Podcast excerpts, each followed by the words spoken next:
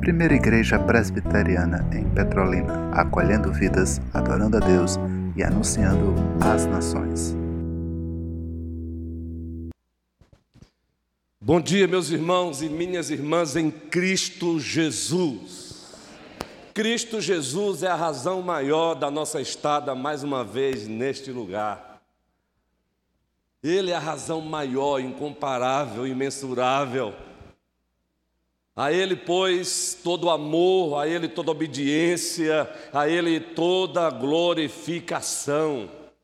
Por isso, contamos com a ajuda dos nossos talentosos musicistas, sejam os instrumentistas, sejam é, os vocalistas, as vocalistas, para a capela mesmo é, cantarmos um pouquinho aquele canto que diz: Teu sangue leva-me além a todas as alturas, onde ouça a tua voz de pé, fala de pela minha vida.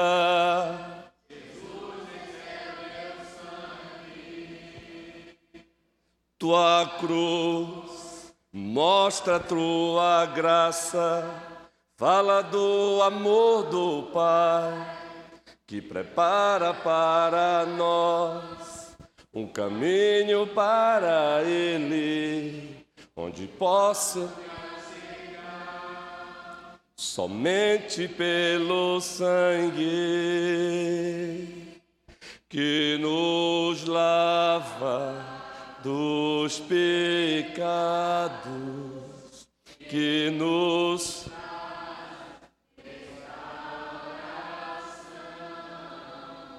Nada além do sangue, nada além do sangue de Jesus.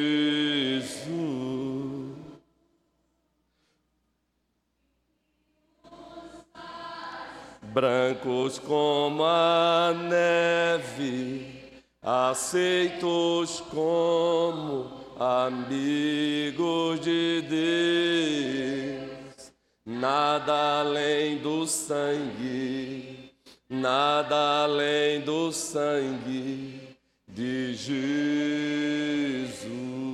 Só aquele refrão: Eu sou livre. Eu sou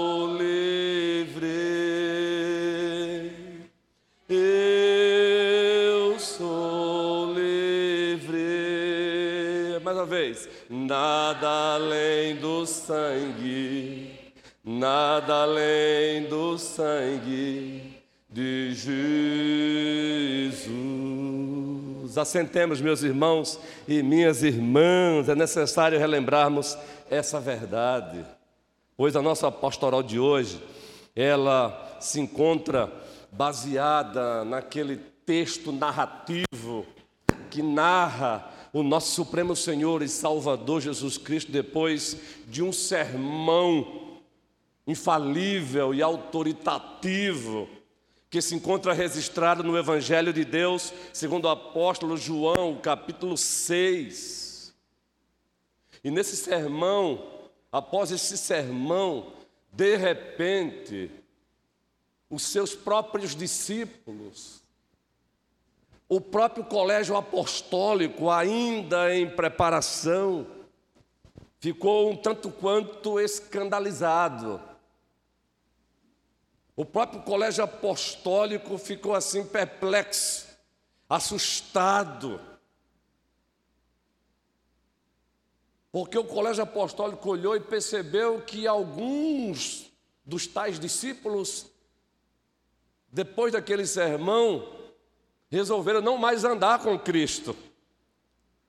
Aí o representante, aí o colégio apostólico, aquele grupo ali, estava sendo treinado para ser também os pilares da igreja, da nova administração da Aliança da Graça, disseram assim: duro é esse discurso. Gente, isso é forte. Duro é esse discurso, o próprio colégio apostólico. O próprio colégio apostólico ficou um tanto quanto incomodado com o discurso da segunda pessoa da Santíssima Trindade, Jesus Cristo. Aquele que será agora eternamente, ninguém mais muda esse quadro, plenamente homem e plenamente Deus numa só pessoa. Ele jamais deixará de ser agora o que ele é, plenamente Deus, mas agora também plenamente homem, numa só pessoa. E o próprio colégio apostólico ficou um tanto quanto assim.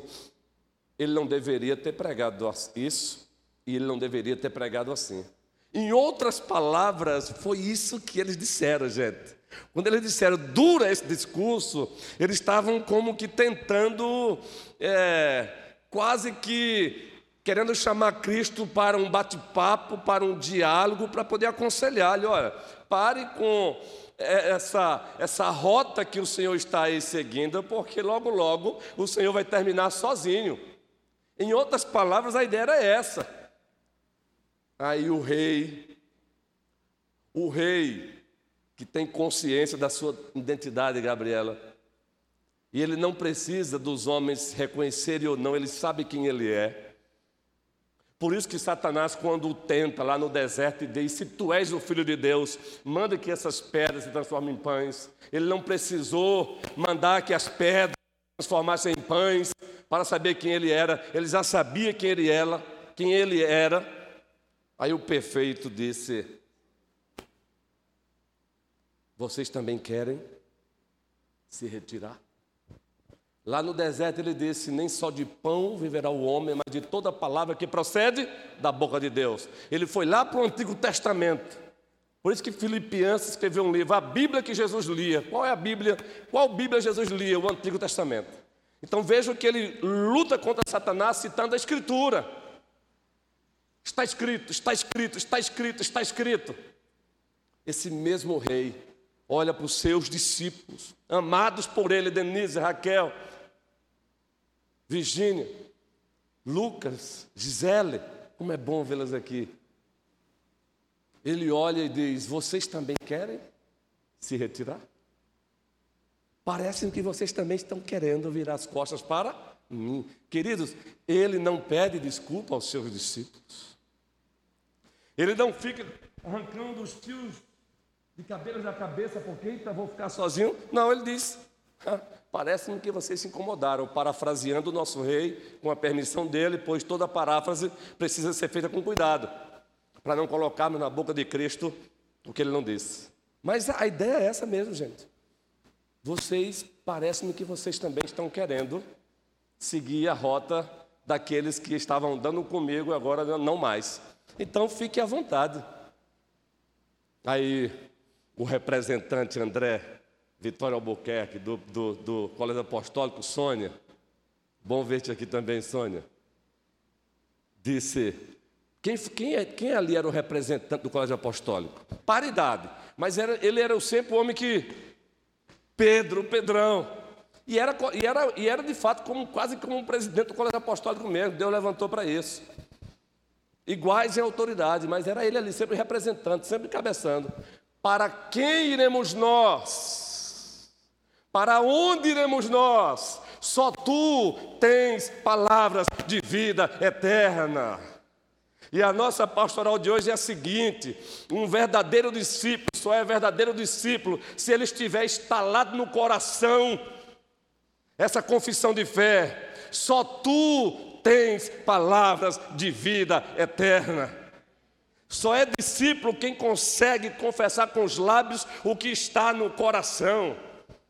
E se está no coração, vai confessar com os lábios em todo e qualquer circunstância, em toda e qualquer circunstância. Vai confessar com os lábios: só tu és o meu Salvador, seja nos momentos bons, e vai confessar com os lábios: só tu és o meu Salvador nos momentos ruins. Seja na abundância, eu tenho, o Senhor me deu, obrigado mas a minha salvação não é o que eu tenho, a minha salvação é o Senhor. Só tu tens palavra de vida eterna, tu és a minha vida eterna, seja na escassez.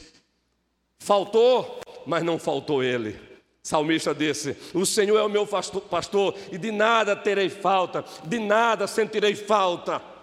Então, meus irmãos e minhas irmãs, que essa confissão de fé, que precisa ser feita todos os dias, seja nos momentos bons ou nos momentos ruins, seja na abundância ou na escassez, que ela se encontre instalada no nosso coração, para que possamos fazê-la sempre, repito, nos momentos de abundância. Tenho uma casa para morar, mas continuarei dizendo: só tu tens palavra e vida eterna. Seja no momento quando faltar uma casa.